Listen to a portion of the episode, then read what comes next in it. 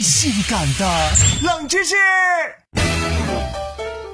蜘蛛侠英雄远征是现在院线大热的电影，而关于蜘蛛侠也有很多有趣儿的冷知识，冷门指数四颗星。蜘蛛侠这个漫画角色早在一九六二年就已经刊登漫画中了。有趣的是，当时的蜘蛛侠在出版前曾经受到漫威老板的阻挠，他认为蜘蛛这个角色大家不喜欢，也没有什么代入感。可是，在斯坦李的坚持下，蜘蛛侠还是得以和观众们见面了。结果，这个角色的漫画却成为漫威几个月以来最畅销的冠军，同时这个系列也是迄今为止最畅销的漫画作品，累计销量破三点六亿本。从那以后，公司老板就很少再质疑斯坦李的判断了。好歹也是漫威之父，卖个面子，这波不亏。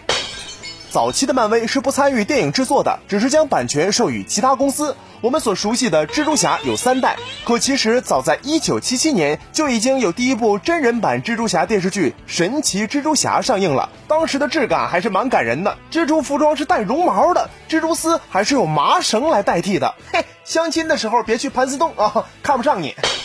再后来，由于漫画产业集体衰落、惨淡经营的漫威，为了生存，就将众多的超级英雄版权变卖了。当时，国际巨星迈克尔·杰克逊非常想买下蜘蛛侠的版权，并且非常想本人出演蜘蛛侠这一角色，但因为种种原因，交易没能成功。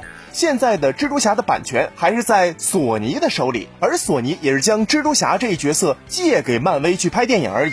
索尼仍负责投资与发行，并获得影片的全部票房收益。从未听过如此性感的冷知识，这就对了。